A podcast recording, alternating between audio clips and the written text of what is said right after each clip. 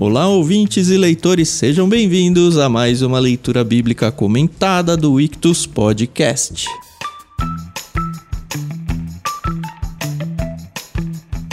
Eu sou o Thiago André Monteiro, arroba Vulgutan, estou aqui com a Carol Simão e com o Thiago Moreira para a gente lidar com o capítulo 40 do livro de Gênesis. Tudo bem com vocês? Oi, pessoal, tudo bem? Aqui é a Carol Simão e hoje a gente vai ver que quem espera sempre alcança. Mas ainda não alcançou, então, Carol. Que, Continua preso. Esperar, ah, então quem espera é. só. A gente não sabe ainda se vai alcançar. no máximo o fundo do poço, é. né? Olá, bom dia a todos. Capítulo 40 de Gênesis. A história vai se desenvolvendo, introduzindo alguns novos elementos importantes aqui. E é interessante a gente ver como esse desenrolar da vida de José vai se tornando cada vez mais atrativo para o leitor aqui, né? Muito bem, nós estamos lendo na NVT, como você já sabe. Muito obrigado, editora Mundo Cristão. Nós decidimos quebrar esse texto, apesar do capítulo ser curto, em três partes. A gente vai na primeira parte até o verso 8, depois a gente vai até o verso 15 e aí até o final. Lembrando que a trilha sonora que a gente usa aqui, a menos das pontas, eu sempre dou crédito a Maria Lídia, a pianista, mas as pontas, como você já ouvinte dos outros programas do Ictus Podcast sabe, não é áudio dela não, tá? É só o miolo aí do programa. Mas obrigado Maria Lídia por emprestar pra gente a trilha sonora e convido vocês, ouvintes, a gente sempre convida, mas tem tanta gente que ouve e não participa, né? Participem lá do Telegram com a gente, basta você ter o Telegram instalado e aí a gente conversa por lá, não só vocês com a gente, mas vocês com outros ouvintes sobre os textos que a gente tem lido e sobre experiências bíblicas e experiências dentro das suas igrejas ou dúvidas. É um espaço aberto para a gente se integrar aí, para a gente se conhecer um pouco melhor, tá bom? Para participar, t.me barra leitura bíblica comentada lá no Telegram.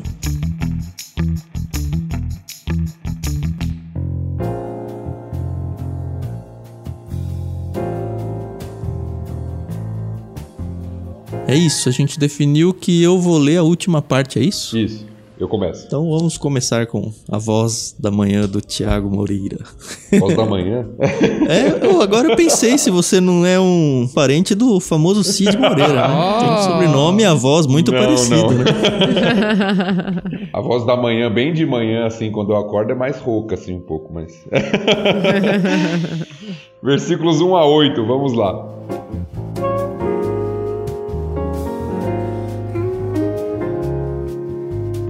Algum tempo depois, o chefe dos copeiros e o chefe dos padeiros do Faraó ofenderam seu senhor, o rei do Egito. O Faraó se enfureceu com os dois oficiais e os mandou para a prisão onde José estava, no palácio do capitão da guarda.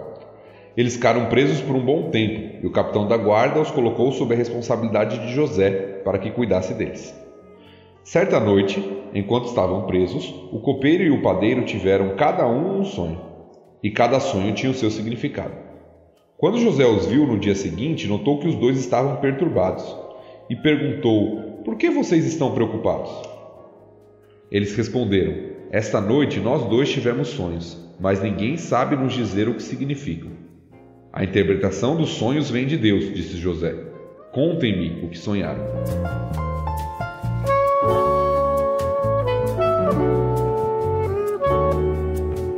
E se algum tempo depois do início, Dá para vocês a ideia de que passou tipo anos?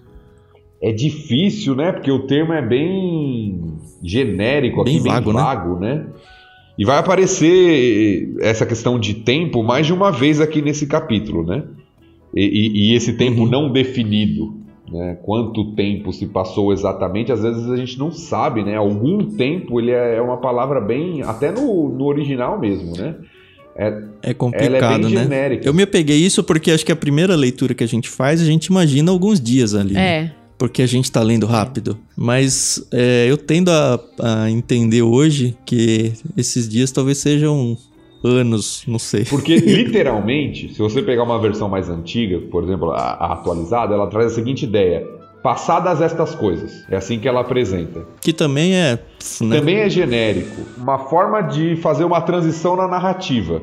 Ou seja, o capítulo uhum. anterior terminou com José na prisão E agora a próxima cena apresentada é essa. Mas qual é o intervalo entre uma coisa e outra? A gente não sabe. Então, o que me dá talvez algum indício, se bem que não sei, é o começo do próximo capítulo, que vai informar, né? Dois anos inteiros se passaram. Eu não sei se isso implica pra gente que talvez aqui não tenha sido tanto ou que, ó, a escala de tempo é ano mesmo. É, a, a gente tem alguns indícios de tempo, né? Que talvez dê pra gente tentar limitar um pouco. A gente sabia que José, quando foi vendido para Egito, tinha 17 anos. Acho que foi isso que a gente leu. E quando ele chega lá no topo, né, de ser o vice-regente lá do Egito, ele vai ter 30. A gente vai chegar nisso aí ainda. Então são 13 anos, desde a chegada no Egito até ele estar lá no topo. Isso antes da fome. Antes da fome, antes da fome. Quando ele chega lá para ser, ser o vice-regente do, do Egito. Então passaram-se 13 anos. E a gente não sabe quanto tempo ele ficou no Potifar Exato. lá, né? Porque deu tempo dele ser abençoado, de perceber que as coisas melhoraram muito, então também não foram poucos meses, né? Exatamente. Então você tem esse intervalo aí que a gente não sabe exatamente, né? Desde a chegada dele até a ascensão dele, né, como um governador ali no Egito, passaram-se 13 anos. Mas o quanto foi em cada espaço, quanto tempo na casa de Potifar antes de ser preso, quanto tempo é um pouco mais difícil, né? E a gente viu que essa prisão para qual o José foi mandado é uma prisão mais não vou dizer sofisticada, mas ela não é pra qualquer Pé é. Isso, é que a gente até tinha brincado, né, que são pros colarinhos brancos, mas é pra quem tem curso superior, né? Que fica ali, né? Ah, é. É, Ah, é a casa do capitão da guarda, né? Não é um qualquer lugar. Se bem que o, o José vai chamar esse lugar de masmorra daqui a pouco, né? É isso. Aguardemos. É, o que é descrito no capítulo anterior que nós comentamos é que era é, a prisão onde ficavam os prisioneiros do rei. É como é Uhum. descrito lá. Parece que é uma prisão. é, alguns sugerem, alguns comentaristas sugerem que é uma prisão meio política, inclusive. Até pelas duas pessoas que foram presas aqui, porque, de novo, a gente precisa sentar e estudar o capítulo, né? Pra gente começar a pensar um pouco além da leitura inicial que a gente costuma fazer sempre. Ó, é o chefe dos copeiros e o chefe dos padeiros. Pensando num faraó, são pessoas que têm muita importância porque eles poderiam envenenar o rei, né? Pois é. Pensa, sei lá, no chefe, qualquer outro chefe de estado aí, chefe de exército, chefe de qualquer outro ministério aí. Eles não têm ação tão direta contra a vida do rei, ou pelo menos tão facilitada. E foi legal de pesquisar, tentar descobrir por que que eles, a tradução aqui foi ofenderam, né? Mas esse ofenderam parece que é um termo bem forte, tá? Não é um negócio que, ah, eles fizeram nada. Ok, eles foram presos, provavelmente para começar um inquérito. E o que aconteceu? Tem alguns comentaristas que defendem, por exemplo, a ideia de que o copeiro é, envenenou. E aí é outros. É legal de ver a briga deles, né? A gente não, não acompanha, mas é muito interessante ver. Porque é tudo especulativo, não tem jeito, não tem como fugir disso. Mas uns falam, não, não pode ser tão grave assim, porque ele já seria morto na hora. Provavelmente o que aconteceu foi que ele deixou cair alguma coisa, algum animal dentro do- da taça do rei, e aí o rei ficou furioso e tal. Enfim, monarcas podiam fazer isso, né? A vida das pessoas, principalmente quem trabalhava para eles, estava na mão deles a qualquer momento para fazer o que É, gente quisesse. vai- Um pouco diferente do que é a gente hoje, vê né? isso no final do capítulo, inclusive, né? Quando a gente chegar na leitura lá, a gente vai ver isso Isso. acontecendo. Eu li alguns comentaristas que dizem que. E o termo, como você falou, o termo é bem forte mesmo. O termo, literalmente, ofenderam ali é pecaram. É o mesmo Uhum. termo que José usa no capítulo anterior lá para falar como eu cometeria tamanha maldade e pecaria contra Deus.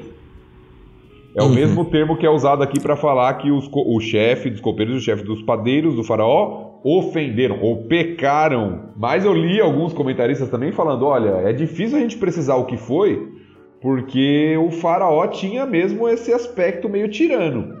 Então poderia ser simplesmente o fato de deles de terem de alguma forma desagradado o faraó. É, tinha um cabelinho no polo do, do faraó, Pode sei ser lá. desde uma conspiração contra até e provavelmente o que o texto, apesar de não mostrar o que foi, provavelmente o que a gente vai notar ao final do capítulo é que um deles estava envolvido em algo grave e outro não, Sim, sim.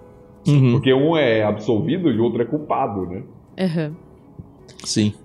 É, eu sempre tive a tendência de ler esse texto como, ah, o faraó escolheu o copeiro porque gostava mais dele. Mas acho que não, né? Acho que ele, depois desse inquérito, absolveu um e condenou É, o outro. acho que vai muito além de gostar, porque, como você falou, são duas posições de muita. Precisa ter muita confiança. né? Eram É. altos oficiais, não era simplesmente escravos empregados de Faraó. Eram pessoas que Uhum. envolviam a confiança, porque eles eram responsáveis em provar a comida, em preparar e provar a comida que o rei, né, que o faraó ia comer. E, e naquela época, a gente, quem já assistiu o filme, já leu a história, sabe que muitas das vezes era através do envenenamento que você é, matava um rei para assumir o poder, né? É, era o jeito mais escondido, né? Agora, uma coisa, um detalhezinho aqui que a NVT mudou e que eu estranhei, é, desde pequeno eu sempre li Padeiro Mor e Copeiro Mor. Sim. E, e na minha Uhum. cabeça, Mor é o top, né? O topzera. e é chefe, né? Ou alguma coisa relacionada do- né, a essa palavra. E aí ele trouxe aqui. Uhum. é, não foi Mor. E aí isso estranhou aí para os meus olhos, meus ouvidos. Nada demais. É, mas é, mas a ideia é essa mesmo. Ele traz como chefe, né, não é isso? Chefe dos copeiros e chefe dos padeiros. Isso, isso. A, a ideia é justamente essa que aparece no, no- é o líder, né? O Uhum. primeiro dos, como se fosse Uhum. algo assim. No verso 4, inclusive, a gente volta a falar de tempo, né? Porque se a gente começou com algum tempo depois, no 4 tá, eles ficaram presos por um bom tempo. E de novo, a leitura a gente passa batido e acha que, ah, na primeira semana ali eles já tiveram um sonho e já aconteceu. Mas pelo jeito não, né? Ficou ali amargando, sei lá, meses, não sei. É, então, é, é- é- novamente é aquela outra alusão que eu falei que o texto faz para um tempo vago. Uhum. Ah, por algum tempo, e fala quanto, né? Não sabe, o texto não quer revelar aqui pra gente, mas a NVT até já nos traz uma indicação um pouco, uma interpretação, pelo menos um pouco de que foi algo longo, porque ela traz um bom tempo. Né? Nas versões, em Uhum. outras versões mais antigas, só fala, por exemplo, algum tempo. Aliás, Thiago, eu queria levantar uma bola que a gente já mencionou algumas vezes em outros episódios, mas eu acho que a gente nunca foi a fundo, talvez não o suficiente, pra gente explicar bem pras pessoas que estão ouvindo a gente esse esquema de tradução, de tradução literal, de tradução interpretada e tudo mais. E eu percebi isso muito forte no verso 7. Eu depois vou querer voltar um pouquinho para falar um pouco sobre José, mas eu acho que a gente tá num momento legal para fazer isso. Eu vou reler na NVT o verso 7, porque assim, lembra que o original, ele não era separado por versículo. Mas quem faz a tradução convencionou isso. Então todas as traduções obedecem a mesma quebra de versículo, normalmente assim. Mas se eu pegar, por exemplo, o versículo 7 aqui dessa NVT e o versículo 7 de outras traduções, vai ser sempre o mesmo trecho, ou pelo menos quase sempre o mesmo trecho. Então eu vou ler o 7 aqui só para vocês verem. Imagina que tem um texto lá então no hebraico e aí a pessoa vem traduzir. Eu tenho várias opções, aí várias escolhas de tradução. A NVT escolheu o seguinte: E perguntou: Por que vocês estão preocupados? E acabou o verso 7 para ela. Você tem fácil aí outras traduções mais clássicas no português, ô Thiago? Eu tenho a atualizada mais fácil aqui, que diz o seguinte, versículo 7. Então perguntou aos oficiais de Faraó que com ele estavam no cárcere da casa do seu senhor: Por que tendes hoje triste o semblante? Olha quantas palavras foram omitidas na NVT. NVI, Vai lá, NVI. Por isso perguntou aos oficiais do Faraó que também estavam presos na casa do seu senhor: Por que hoje vocês estão com um semblante triste? A revista corrigida, que é um pouco mais antiga. Então perguntou aos eunucos de Faraó, que com ele estavam no cárcere da casa de seu senhor, dizendo: Por que estão hoje tristes os vossos semblantes? E aí, se você pegar a nova tradução da linguagem de hoje, ela vai ser bem mais parecida com a NVT, com esse resumo do texto. Então perguntou: Por que vocês estão com essa cara tão triste hoje? E só, né? E aí eu fiquei me perguntando o que que dá de licença para NVT ou para essas que vão para um texto não tão traduzidos, mas mais interpretados? Por que que elas decidem omitir, por exemplo, esse começo de versículo que fala de novo que foram os oficiais, que falam de novo que eles estavam presos como José? Eu entendo que é justamente porque já falou pelo menos uma ou duas vezes Exatamente. antes. E aí no texto original, e original tô querendo dizer o hebraico aqui, ele fala de novo. Tanto que as que têm um, respeito, eu vou usar isso porque acho que é isso que elas, o objetivo delas mesmo, um respeito maior pela literalidade do texto, elas tentam trazer quase palavra por palavra do hebraico, mas de alguma forma trazendo uma fluência para o português. E aí é gosto, né? E mais do que gosto, eu acho que é importante para nós cristãos que estamos lidando com a Bíblia, a gente ter mais de uma tradução. Porque às vezes você vai falar, pô, não precisava ter tirado, né, NVT? Porque se o texto repetiu, e a gente já passou em outros capítulos falando da importância da repetição para memorização, para tantas coisas, por que, que ela não quis repetir aqui? E de novo, as pessoas que fizeram a tradução, elas têm que optar por alguma coisa. A NVT aqui optou pela fluência do texto. As outras que mais antigas aí que o Tiago leu, optaram pela literalidade da interpretação. A gente não precisa ficar refém de um ou de outro, a gente pode ter todas, ou pelo menos uma boa parte Exato. delas. E hoje em dia existem recursos né, na internet, em, em softwares, que você consegue abrir numa tela várias versões. Né? É, é, o que eu tenho aqui, por exemplo. Então eu abro e aparece aquele versículo em diversas versões. Você consegue isso gratuitamente na internet hoje. O que facilita muito o estudo da Bíblia. E o que o Tan falou é muito interessante, porque tem versões que vão prezar mais. Isso é uma filosofia de tradução mesmo, tem estudo sobre isso, né? Então, alguns prezam mais pela literalidade do texto e outros prezam mais pelo, pela fluência e entendimento do texto para o ouvinte, o leitor moderno. Então, é, não é uma questão de certo ou errado aqui, nem de condenar uma ou achar que uma é superior à outra, mas é entender que existem opções visando o público-alvo e que quando você consegue somar as diversas possibilidades que existem, provavelmente você vai ter uma, um entendimento melhor do que você ficar apenas em uma. Você pode ser Caxias o suficiente para falar: não, não gosto de nenhuma dessas opções, aprender hebraico e ler no hebraico, né? Por que não? Pronto. Não, a gente ri, mas tem gente é, que faz não, isso sei, mesmo.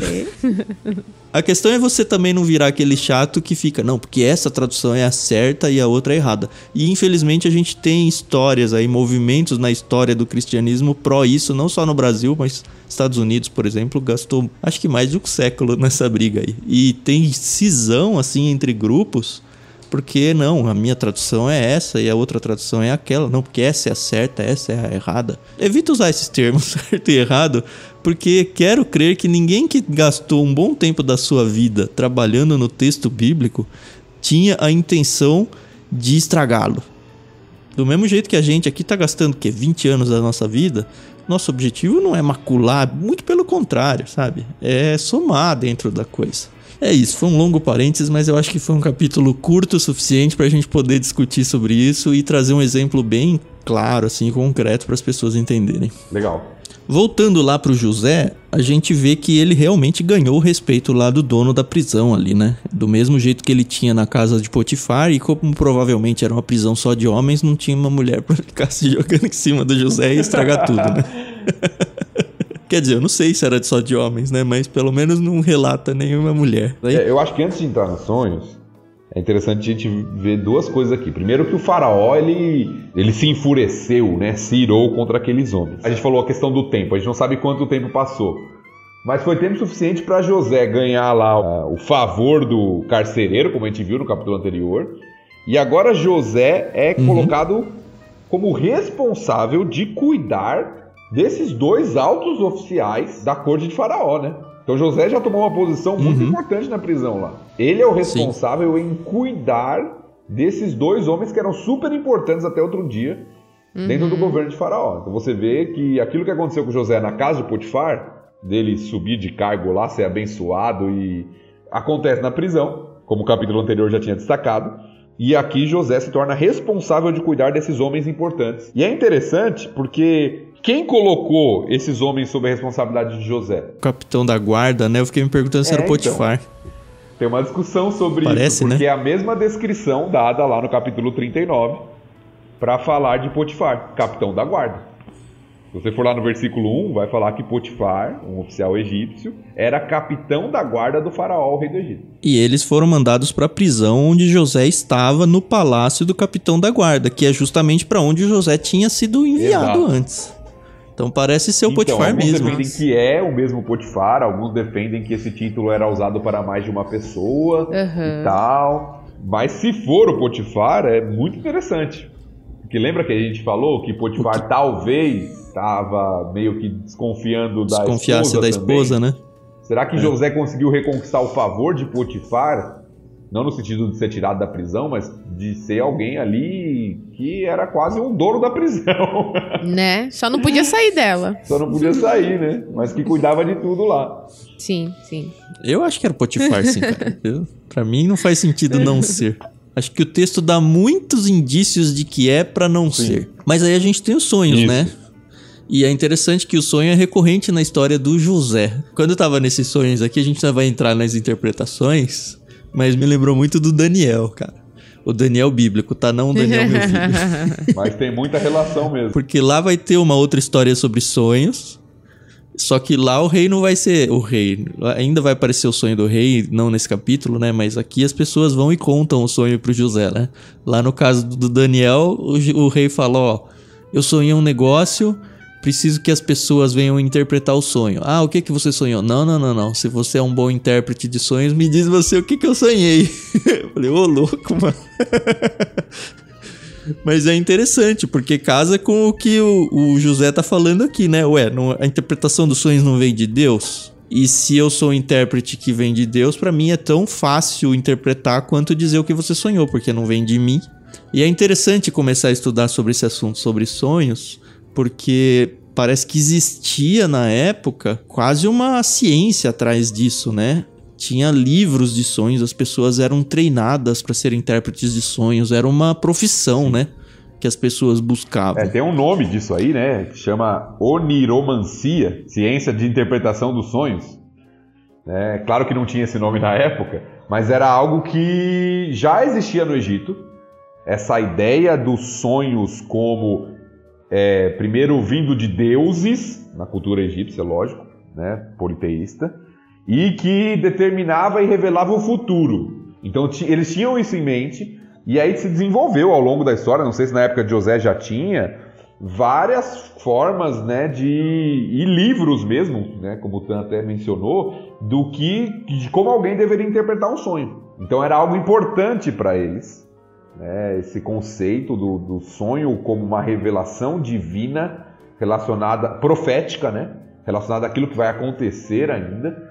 E como você falou, na vida de José isso já aconteceu uma vez. E é interessante, né? Vai acontecer no futuro com outras, outros personagens aí, né? Mas já aconteceu com ele um sonho que causou todo um problema, levou ele lá pro Egito, inclusive. Mas agora tem um, dois novos sonhos em que, em que José está envolvido aqui para a interpretação. E eu acho que todo esse contexto dá um peso muito maior para a frase do José quando ele diz: a interpretação dos sonhos vem de Exato. Deus. Que é meio que romper com o senso comum ali, as ciências da época, para falar: olha, não, não é por aí. Eu não vou usar um manual de interpretação de sonhos. Eu não vou usar o estudo sobre isso. Isso pertence a Deus. E trazendo um paralelo para os nossos dias, porque a gente passa batido também nesse texto, seria como alguém falar: olha, o sucesso de qualquer empreitada, sei lá, comercial, financeira ou qualquer coisa assim, qualquer coisa que você planeja para sua vida. O sucesso depende de Deus. E a gente tem vários textos bíblicos ensinando a gente sobre isso. No entanto, as pessoas hoje ficam atrás da fórmula do sucesso, né? Até hoje, para qualquer coisa. Mas não, olha, o, a bênção ou a maldição, o sucesso ou o fracasso vem de Deus. Óbvio que a gente tem que usar a nossa sabedoria, os conhecimentos que são adquiridos e tudo. Mas no fim de tudo, é Deus que vai abençoar ou tirar a mão. E aí entra é, o paralelo que nós que você citou com Daniel, né? Porque Daniel faz a mesma coisa lá. Né? Outro contexto, tudo, né? Época, tudo Sim, mas diferente. como um estrangeiro interpretando Isso, um isso, sonho Isso é. ali e dando crédito a Deus. Fala, ó, Deus, Deus é quem revela. Sim. E aí você vê a preocupação, né? Como chefes ali, né? Do, o copeiro, o padeiro, eles ficam preocupados né, com o sonho. Você vê como isso já era comum, porque não era, ah, simplesmente sonhei, ok, é um sonho. eles ficam preocupados com o que está acontecendo. E aparentemente eles tentaram essa resposta com outras pessoas antes do José, né? Tanto que no 8 eles dizem, né? Ninguém sabe nos dizer o que significam. Exato. E eles ficam abatidos, você vê, né? Porque o semblante deles está triste. Sim, sim. É, eles falam, olha, a gente tem um sonho e não, não tem ninguém que possa interpretar. Ou seja, isso era, era para eles era algo trazia muita aflição. Ou seja, tem algo aqui uhum. que talvez vai revelar o que vai acontecer com a gente, a gente não sabe, ninguém pode nos ajudar. Não contavam com a astúcia do José. do verso 9 ao verso 15. Vamos lá.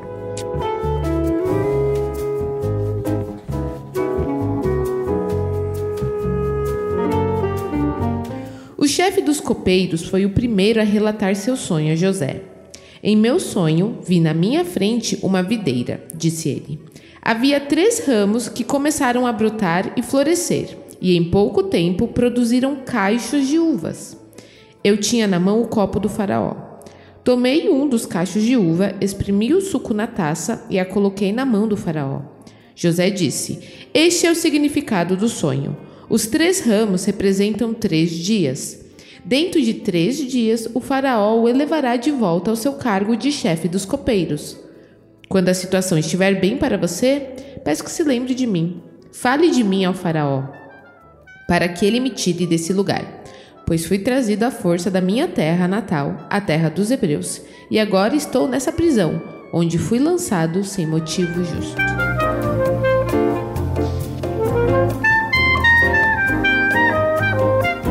Eu tenho aqui uma pequena questão. É, obviamente que é muito interpretação, mas é uma questão. José, em nenhum momento, ele fala: peraí, deixa eu consultar meu Deus, deixa eu pensar aqui, deixa eu conversar com ele, para ele me dar a interpretação do sonho. É, é Verdade, na né? lata, entendeu? Pá! Parece que é mesmo. Será que era o dom espiritual dele? Será que interpretar sonhos é um dom espiritual que ainda existe? É, não sei. Mas é verdade, né? Parece que ele manja. O que me faz pensar, hum. Carol, se quando ele relata os sonhos pros irmãos e depois pro uhum. pai, se ele já não tinha interpretação também, uhum. viu? Apesar dela ser muito óbvia, né? O que faz. Que, eu acredito que tinha, porque todo mundo entendeu, né? Enfim, era uma interpretação bem óbvia. Mas o que faz dele realmente aquele mimadinho que vem tirar. É, se colocar acima dos outros ali na frente de quem já não né? gosta dele, né? Não, Sim, e eu acho que isso tem muito a ver com, aquela, com aquele primeiro sonho, Tan. Porque se José tem a confiança de que Deus é quem revela a interpretação e que Deus, evidentemente, se revela, cumpre, ele tinha a esperança e expectativa de que o sonho dele ainda se tornaria real. Para isso ele tinha que ser levado em algum momento. Exato, né? então nota que certamente ele não sabe como isso vai acontecer ainda. Mas José uhum. tinha uma promessa em forma de sonho, mas ele tinha uma promessa divina. E isso é fundamental. E a gente percebe a preocupação dele de ganhar espaço no governo de algum, de algum jeito, né? O faraó precisa saber de mim. Sim, É, mas a impressão que eu tenho dele querer falar com o faraó é o que eu penso, tá? Ele fala que, né, ah, como eu fui trazido à força da minha terra natal, a terra dos hebreus, e eu tô aqui, talvez o faraó me libere, porque afinal de contas, né? Eu fui trazido à força, né? Não sei. Na minha cabeça. É, eu preciso ser lembrado é, que eu tô aqui. É isso é. que ele diz, né? E é, e é interessante o detalhe que a Carol trouxe pra gente, porque eu não tinha realmente me detido a essa questão, né? Não há um período ali de oração, consulta ao Senhor, né? É, um, uhum. é algo bem dinâmico aqui, né? É claro que é uma narrativa e talvez Sim. tenha uma aceleração aqui da narrativa para para fins didáticos, mas é interessante porque os, os chefes lá eles contam e José já vai interpretando. Né? Começando aqui uhum. pelo, pelo copeiro, né? Uhum. Sabe o que ia ser legal? Apresentar esse texto a primeira vez para alguém que não conhece a história, sem dar a interpretação. Pra ver se a pessoa consegue sacar por ela mesma a interpretação do texto. Eu sempre penso isso nesse, texto, nesse tipo de texto, sabia? Ah, eu acho. Eu acho que não ia Eu acho totalmente inviável, né? Né? As pessoas da época lá que estavam mais acostumadas com a cultura não conseguiam, só José conseguiu.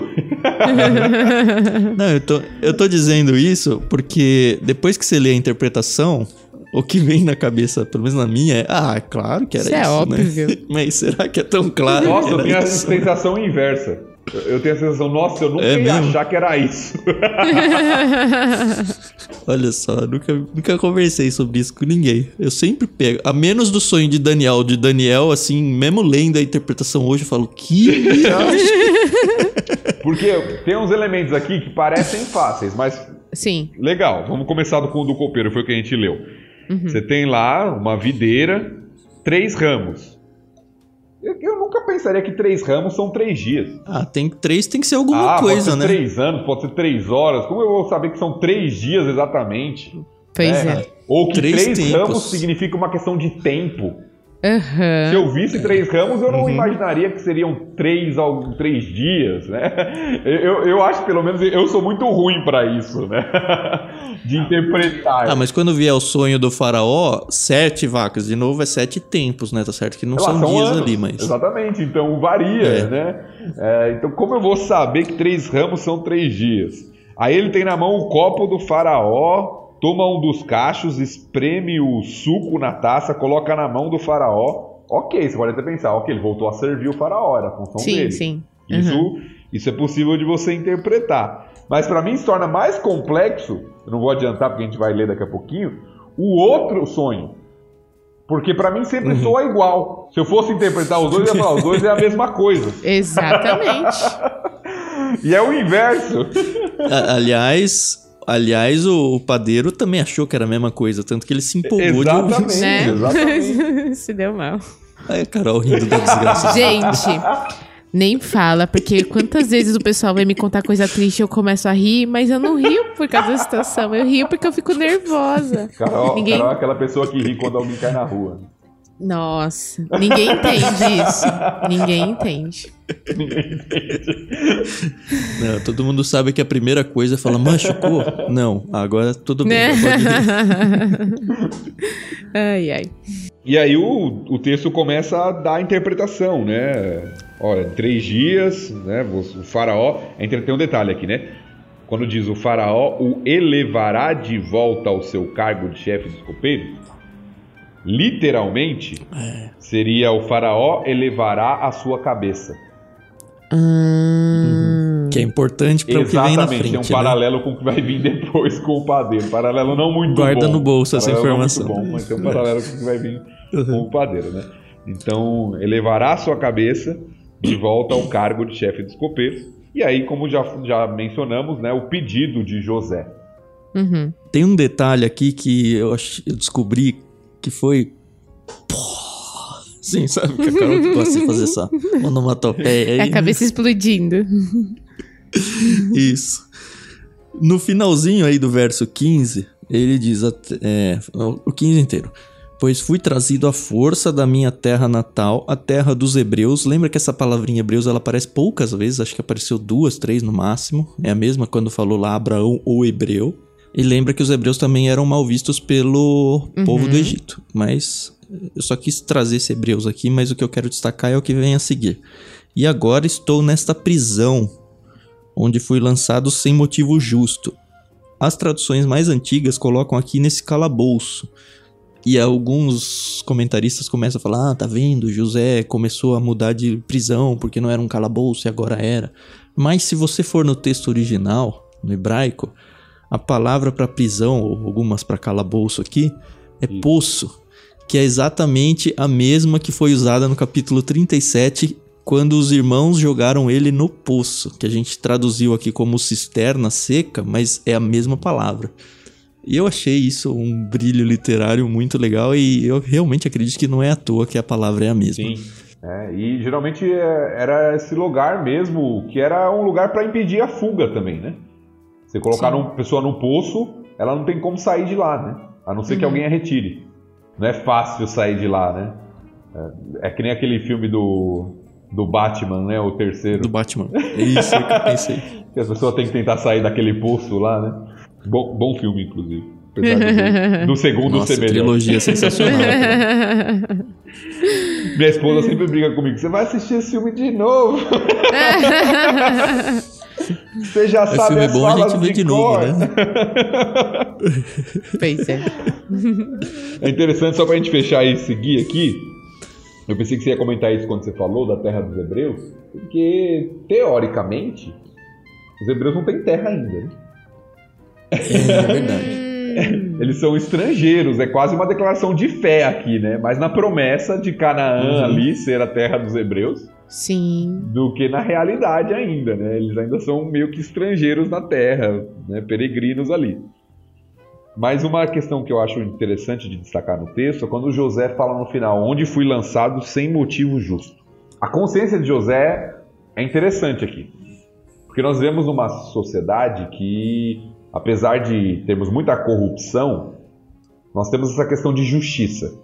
Quando alguém, por exemplo, é preso e depois se descobre que é injustamente, isso traz toda uma comoção. E existe um clamor por justiça, mesmo numa sociedade corrompida, né?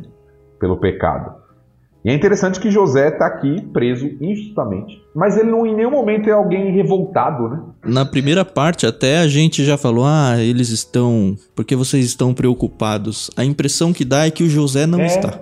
Ele é sempre apresentado como alguém sereno, trabalhador, próximo de Deus, não alguém que se revoltou com Deus porque Deus uhum. permitiu isso, tal. Não próximo de Deus, sob a bênção de Deus, mesmo numa situação de injustiça. Teve um comentarista que eu li sobre essa parte que ele fala que tem dois episódios na vida de José onde, se você quiser colocar o José como alguém irritado com Deus, são dois. Um é esse, onde ele fala: Ah, eu fui trazido à força da minha terra natal. Mas eu prefiro ler como você falou, nele como uma confiança. Ele tá tentando dizer: Olha, tá tudo errado, eu tô injustamente aqui nessa prisão. Mas eu não acho que foi exatamente uma revolta ah. dele. E a segunda que ele que o comentarista menciona é no momento em que o pai dele, o Jacó, vai abençoar os filhos e inverte os dois. E aí ele fica irritado com o pai e fala: "Pai, não, não, não é assim". As duas vezes em que mostra o José um pouco reativo. Mas eu não sei se concordo com ele, não. É, acho, que não. acho que não. Será que quando ele fala essa questão dos hebreus é porque, sei lá, ele quer resgatar talvez na memória do faraó, Abraão e Isaac? sei lá, que tiveram contato com o faraó? Eu sei que pode não ser o mesmo faraó.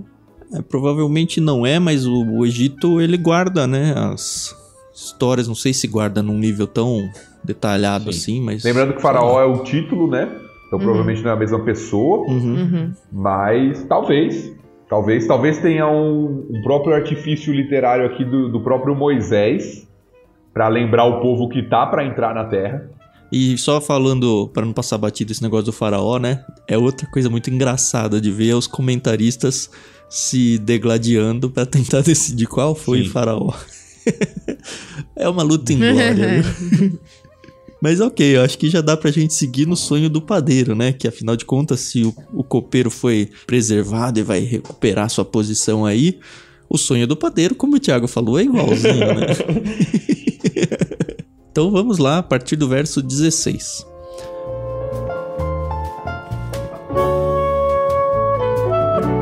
Ao ouvir a interpretação favorável de José para o primeiro sonho, o chefe dos padeiros lhe disse: Também tive um sonho. Nele havia três cestos de pães brancos empilhados sobre a minha cabeça.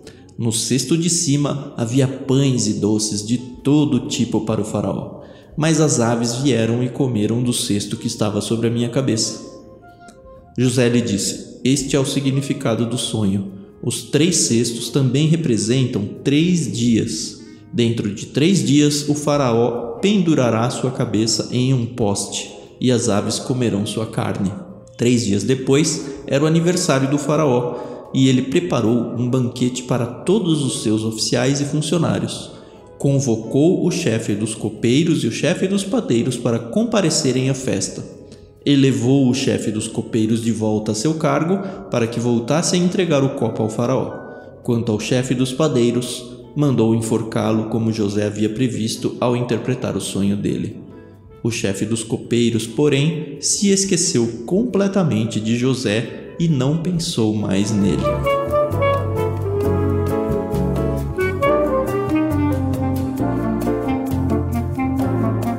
Que saia justa. Que saia justa. É, porque, José? caramba, ele acabou de falar, ó, você vai voltar pro teu trabalho tal, lembra de mim. E aí pro outro, então, você. Você vai morrer, sabe? O gato é, subiu no telhado. Né? Mas ele fala na é. lata igual, né? É, é uma situação muito, realmente, uma situação muito complicada, né? Uhum. Claro que ele, ele tá como um intérprete, né? Alguém que foi consultar e pode ser bom, pode ser ruim, mas é uma situação muito complicada, né? Mas por que, que é igual, Thiago? Então, eu, pra, quando você lê o sonho, né? Você tem lá três cestos de pães. Um era o padeiro. Beleza. Um era o padeiro, qual? cuidava dos pães. O outro era o. Isso. O, o copeiro cuidava do vinho. Então, no outro tinha três ramos lá da videira e ele pega o copo e dá na mão de Faraó. Agora você tem três cestos de pães brancos empilhados sobre a cabeça e tal. Eu nunca ia interpretar que isso era negativo. Exato. Mas é que o pão nunca chegou Não, pro faraó. Bem, mas... Os pássaros comeram antes. Claramente. e da cabeça dele. Foi o que você falou, o padeiro ficou animado, né? Falou, opa, a interpretação do primeiro é favorável, a minha é parecida, vamos lá, né? Que eu devo voltar a servir o faraó também. É, parece que não, serviu os pássaros. E, cara, tem que contar um episódio aqui uma vez.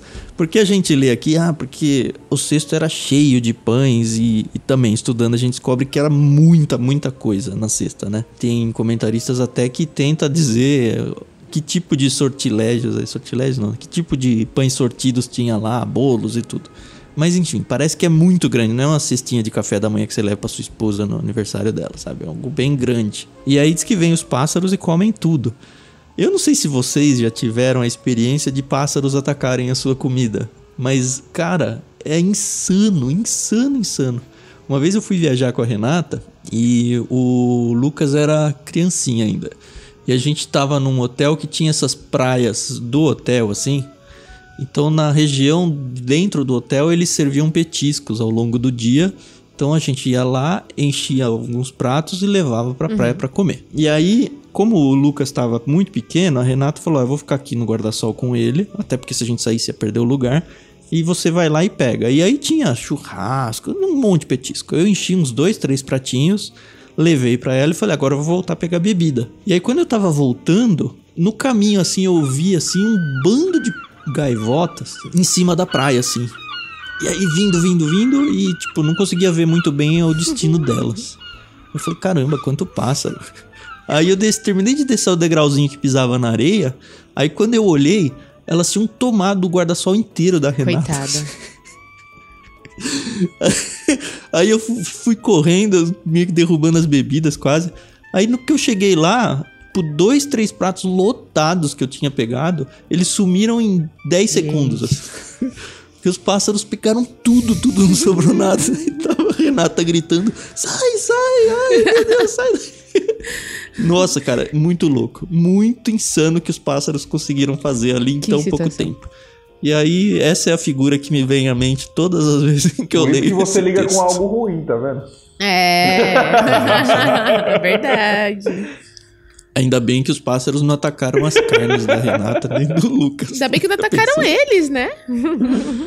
não, mas a gente vê em filmes esse negócio dos pássaros bicando e comendo os olhos. Tem, assim, pássaros quando eles querem Sim. ser bem agressivos com pessoas, eles são.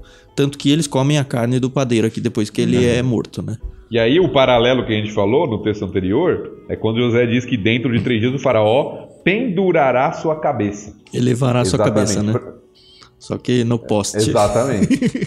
então, o paralelo é com a cabeça aqui de ambos, um vai retornar à sua posição e o outro vai ser morto, né? Vai ser ter sua cabeça retirada, né? E aí tem o detalhe do aniversário do faraó. Que a gente já vê que aniversário é comemorado há muito Sim, tempo já, né? né? E eu li em um comentário de que era uma festa que era comum, inclusive, lembra da do Novo Testamento, quando Jesus vai ser condenado, que tinha uma festa onde um prisioneiro era solto, e aí sim, pediram para soltar Barrabás? Uhum. Uhum.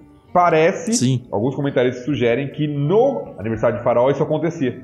E o copeiro uhum. foi absolvido, né, nessa festa onde que um prisioneiro era absolvido, uhum. e o outro foi condenado, que era o padeiro. Né? Certamente houve uma investigação aqui, como a gente falou, o texto não se preocupa em declarar o que aconteceu de fato, mas é certo que o padeiro deve ter feito algo aqui de muito grave. E que o copeiro tem condições de recuperar confiança, Exato. né? Porque, enfim, ele vai servir a bebida pro né? faraó. Um foi inocentado, visto que era inocente, o outro culpado.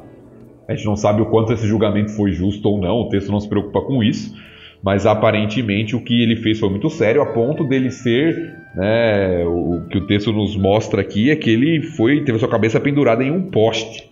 Né? Foi, não foi só apenas a morte, foi uma execução exemplar. Daquelas Uhum. que, olha, se você fizer isso aqui, é o que vai acontecer com você.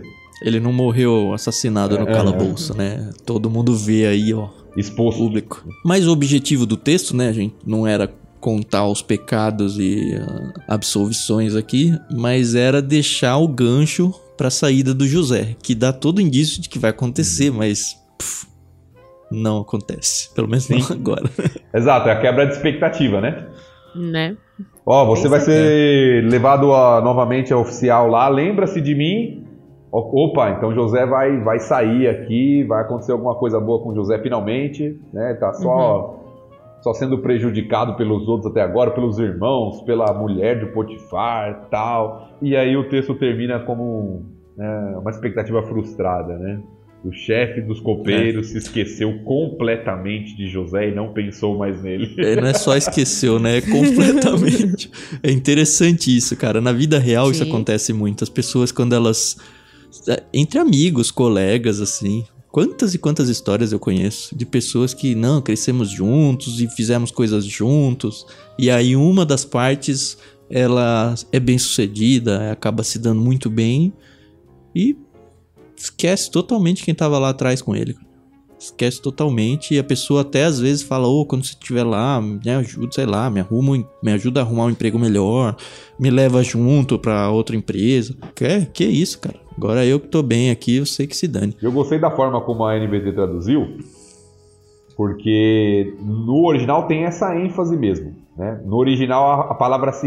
não é a mesma palavra, mas ela se repete. Se você pegar as versões mais antigas, A é, ideia, se né? repete. Vai falar assim: o copeiro não se lembrou de José, mas se esqueceu dele. Ou seja, há uma Uhum. ênfase, ele não se lembrou, ele se esqueceu. É uma repetição da ideia. E aqui a NVT, para traduzir essa ênfase aqui, é se esqueceu completamente. E não pensou Exato. mais nele ainda, né? Três vezes. Eu fico imaginando é, o passar dos dias pro José. Porque, óbvio, assim, passou o dia. Ó, os dois foram soltos. A informação pra ele deve ter chegado. Ó, o copeiro foi reabilitado lá ao seu cargo. Aí ele fala, beleza, qualquer momento agora, né? Ok, vai passar a festa. Não é no dia da festa, porque, enfim, tá muvuca da festa e tal. Aí passa um dia, passa uma semana. Passa duas, passa um mês. Cara, é difícil trabalhar o coração em situações assim, né? Mas aparentemente o José lidou bem, ou pelo menos o texto não quis contar pra gente como o José lidou com isso. Porque a gente vai ver no próximo capítulo que a história vai se desenrolar, mas não vai colocar o sentimento do José aqui de espera. Mas a gente sabe que tem momentos em que é hora de esperar mesmo. Às vezes vai ser uma semana, às vezes vai ser sete anos. E às vezes não vai ser também, né? A gente não conhece os planos de Deus. E a gente tem que continuar confiando nele e tendo ele como nosso Senhor. Bem interessante, um texto um pouquinho menor, mas com vários elementos importantes para o desenvolvimento da história de José aqui, né? E aí no próximo capítulo, capítulo 41, quem vai ter o sonho é o próprio faraó, né?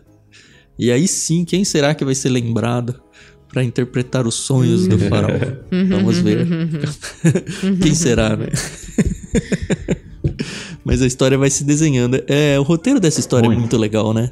É bem cinematográfica a coisa, é impressionante. Tanto que dá pra fazer um filme muito legal. Fizeram, né? Desenhos, filmes já tantas vezes, peças de teatro. Que segue direitinho a tal da jornada Sim. do herói, né? Quem acha que foi inventado depois, ó. No roteiro de Deus já existia lá a jornada do herói.